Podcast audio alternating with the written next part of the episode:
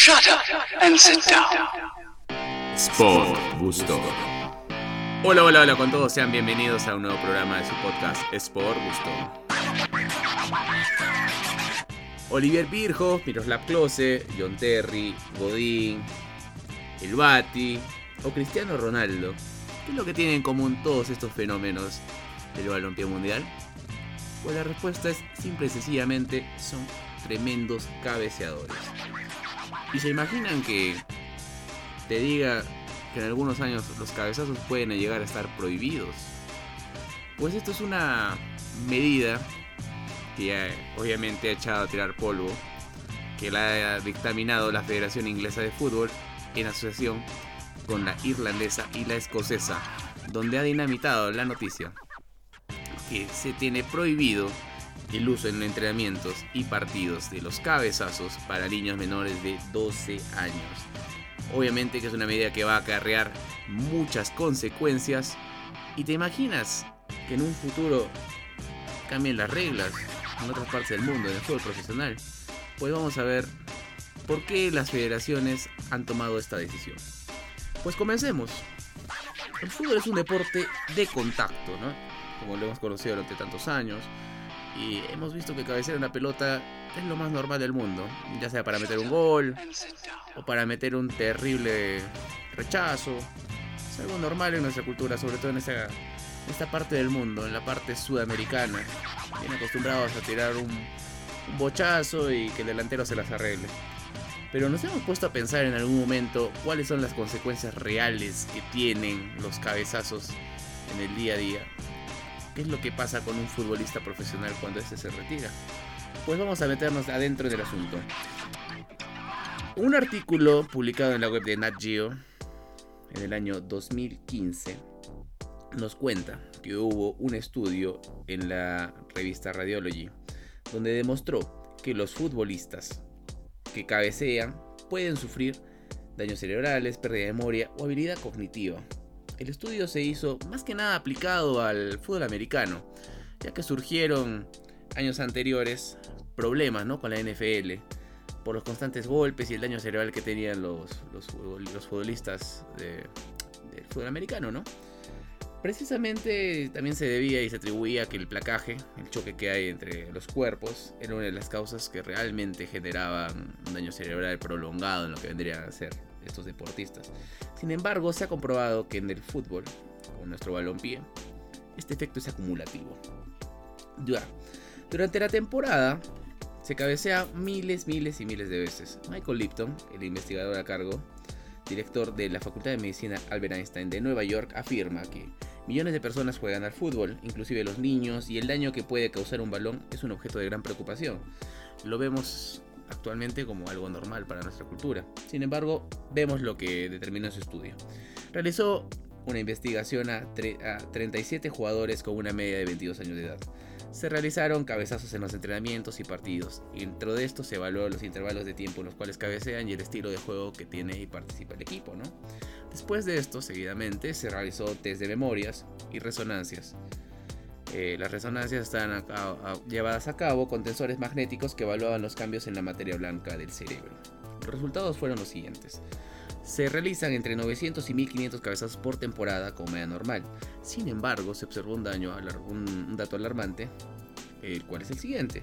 Las personas que cabecean más de 1800 veces fallaron en el test de memoria con resultados entre el 10 y el 20% inferiores en comparación a las personas que no lo cabecean o cabecean dentro de este límite entre 900 y 1500 arrojó y sentenció Lipton en su estudio. Hasta ahora lo que tenemos es la prueba que hay una relación entre el daño cerebral y los cabezazos. Sin embargo, no podemos generalizar estos resultados, ya que aún no tenemos todos los datos. Es importante, él arrojó como una prevención, vigilar el número de cabezazos que dan los jugadores, ya que esto podría evitar estos daños. El objetivo que tenía Lipton es mejorar la seguridad en el deporte. ¿Se imaginan lo que vendría a ser que todos los futbolistas eh, utilicen cabezales como los hacen los, jugadores de rugby? Cabezales como los que ha utilizado Peter Sech, el ex arquero de Chelsea y Arsenal durante toda su carrera, o el ex del Inter, Cristian Kibu. Sería interesante ¿no? ver en qué puede llegar a desencadenar todas estas medidas de seguridad en el deporte. Sin embargo, un punto de inflexión realmente vital para lo que vendría a ser estas investigaciones sobre la cual la FA ha tomado cartas en el asunto es lo siguiente, y es sobre la historia de Jeff Astley, un jugador que nació en el año 1942 y fue un prolífico goleador en el West Bromwich, anotó más de 168 goles. Sin embargo, acá viene el dato curioso, más de la mitad de sus goles fueron hechos de cabeza. Jeff Astley murió en el año 2002 a los 59 años, ahogado en la cena de cumpleaños de su hija Dawn. Ella, en sus palabras y sus declaraciones, decía, papá no nos reconocía, parecía que tenía 159 años en vez de su edad actual. Estaba sentado en una mesa y si no nos íbamos, él todavía seguiría sentado allí. Eran declaraciones de la propia hija eh, las cuales denostaba cómo el padre estaba realmente afectado. Y esto surgió a, conocerse al mundo, ya que el, magisterio, los jueces de la ciudad donde, donde vivía Astri, sentenciaron que la causa de muerte, la cual había sido su trabajo, en este caso el fútbol. Astri fue un jugador que se desempeñó durante los años 60 y 70 y recordemos que en esos tiempos también los balones, eh, la forma en la cual se jugaba el fútbol era totalmente distinto, ¿no? Eran balones un poco más toscos. Sin embargo, ya dejó sentado un precedente, ¿no? Este precedente eh, incitó a que 12 años después el doctor Willie Stewart, médico de la Universidad de Glasgow, evaluara su cerebro y lo comparara con lo de un boxeador, eh, citándolo en palabras de él que tenía una encefalopatía traumática, lo cual es una enfermedad neurodegenerativa por la acumulación de golpes en la cabeza. Paralelamente, su familia creó la Fundación Astri, la cual intentaba concientizar sobre el daño que pueden llegar a tener eh, tanta repetición de golpes en la cabeza para lo que vendría a ser un futbolista. Stewart continuó en su estudio y realizó una investigación mucho, mucho más profunda, enfocada a 7.626 futbolistas nacidos entre el año 1900 y 1976 concluyendo que hay una relación muy, muy, muy intrínseca en lo que hay entre un deporte de contacto y el riesgo, y el riesgo cognitivo. Eh, concluyendo que esta, esta relación está basada en las lesiones y los golpes en la cabeza. Sin embargo, también concluyó que el deporte, obviamente el fútbol, también tiene beneficios muy positivos para la salud, ¿no? Como lo que es un mejor capacidad cardiopulmonar eh, en las personas que lo han practicado. Vayamos con otra historia. En el año 2014 se jugaba la final del Mundial entre Alemania y Argentina. Christoph Kramer sufrió un fuerte golpe con Ezequiel Garay, eh, llegando a sufrir una conmoción cerebral y una amnesia. Christoph Kramer permaneció en el terreno de juego hasta el minuto 31 y según palabras del propio Nicola Rizzoli, árbitro encargado del partido, Kramer estaba totalmente desorientado y desorbitado. Le preguntaba en varias ocasiones, ¿qué estoy haciendo acá? ¿En verdad estoy jugando la final de la Copa del Mundo? Y este hecho que parecía jocoso después de... como que no se lo podría creer, ya pasó a mayor preocupación cuando en el camerino, con sus compañeros de, equipo, con Philip Lang, Thomas Müller y Manuel Neuer tuvo algunos episodios, ¿no? De respecto al, eh, como que no, sabría qué es lo que estaría haciendo ahí. En el caso con Philippe Lam, mm, tuvo un intercambio de, palabras diciéndole, hey Philippe, ¿me puedes dar la cinta de capitán, por favor? Quiero capitanear la selección. En el caso de Manuel Neuer, le decía, hey Manuel, quiero tapar, quiero jugar de arquero. En el caso de Thomas Müller, confundiéndolo con el prolífico delantero alemán Gerd Müller, diciéndole, me siento como que estoy en el estadio del Rúa. Confundiendo a todos sus allegados. Esto realmente es verídico y él mismo lo comprueba en una entrevista realizada por la Deutsche Welle y que se encuentra en YouTube por si alguien curioso lo quiere buscar, en el cual él cuenta lo, que le pasó en ese evento, ¿no? que no se acuerda, que tuvo una amnesia en ese momento, que hubo como un periodo de, de entre 30 a 40 minutos en los cuales realmente no se acuerda lo que pasó allí. Todo lo que les acabo de hablar eh, fue parte de un brillante artículo redactado del diario El País. Lo pueden encontrar, fue titulado con Alerta por el daño cerebral que provoca el fútbol. El artículo fue escrito el 28 de octubre del año pasado. Y otro artículo que realmente ha despertado mucho este interés en esta investigación que he realizar, fue redactado por La Vanguardia el 1 de noviembre del año pasado, en los cuales nos da a conocer los resultados que, fueron publicados en el New England Journal Medicine, que es la revista médica más prestigiosa del mundo, la cual enuncia lo siguiente. Los jugadores tienen el riesgo 5 veces más de provocarse daños por Alzheimer que una persona normal. Asimismo, uno de cada 5 jugadores fallecidos tenía una enfermedad neurodegenerativa y su probabilidad de tomar fármacos era de entre el 5% más que una persona normal.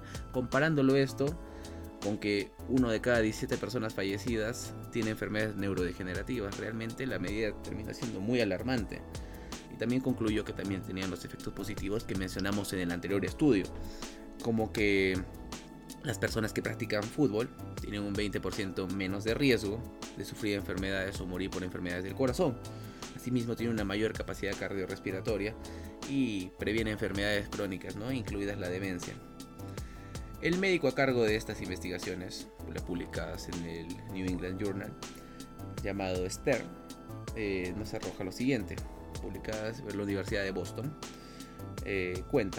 Los padres de los niños que golpearon los balones o ellos mismos no deben ponerse a pensar que están condenados a un declive cognitivo y o la demencia. Es necesario que tengamos mayores investigaciones. Sin embargo, estos datos han sido más que suficientes y contundentes para que la Federación Inglesa, Escocesa e Irlandesa se tomen a pecho realmente estas medidas preventivas y se tomen consideraciones, ¿no? Como lo que es la prohibición para los niños menores de 12 años que vendrían a practicar el deporte. ¿Cómo se transformará el fútbol en el futuro? Pues precisamente no lo sabemos, ¿no? Sobre todo, qué medidas puede llegar a tomar la UEFA, la Federación de países más grande, que es la cercana al Reino Unido en este caso, y cómo irá desencadenándose por el resto del mundo. De momento aquí en Sudamérica se han empezado a tomar algunas medidas, como lo es el caso de Chile, en el cual ya han tomado la decisión de realizar una investigación a 30 exfutbolistas chilenos para ayudar a comprobar si los cabezazos producen daño cognitivo y predisponen al Alzheimer, encargado por Waldo Serpa se va a encargar de liderar este estudio para poder aplicarlo a lo que vendría a ser el fútbol formativo.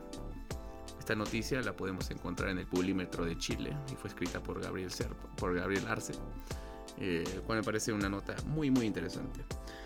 Quiero saber sus opiniones de todos, si tienen alguna duda, alguna consulta, si quieren que realice alguna investigación más profunda sobre el tema, porque realmente esto deja el, terreno abierto ¿no? para ver ¿Qué nos depara el futuro y el mundo del fútbol? Si se llegará a prohibir mucho más adelante literalmente los cabezazos del fútbol profesional, ¿cómo lo harán? Algunas cositas interesantes que me encontré en Twitter mientras estaba recabando esta información fue la de Juan Carlos Alcelmi, profesor de divisiones inferiores, que se encarga de practicar con pelotas de goma para que las personas, los niños, puedan practicar y aprender el gesto técnico.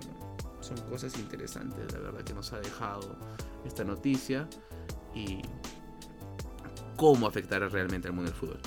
Para cualquier duda me pueden escribir a mi cuenta de Twitter, arroba Bruno Sarasache, o a mi cuenta de Instagram. Y ya nos vemos en el próximo capítulo. Chao, chao.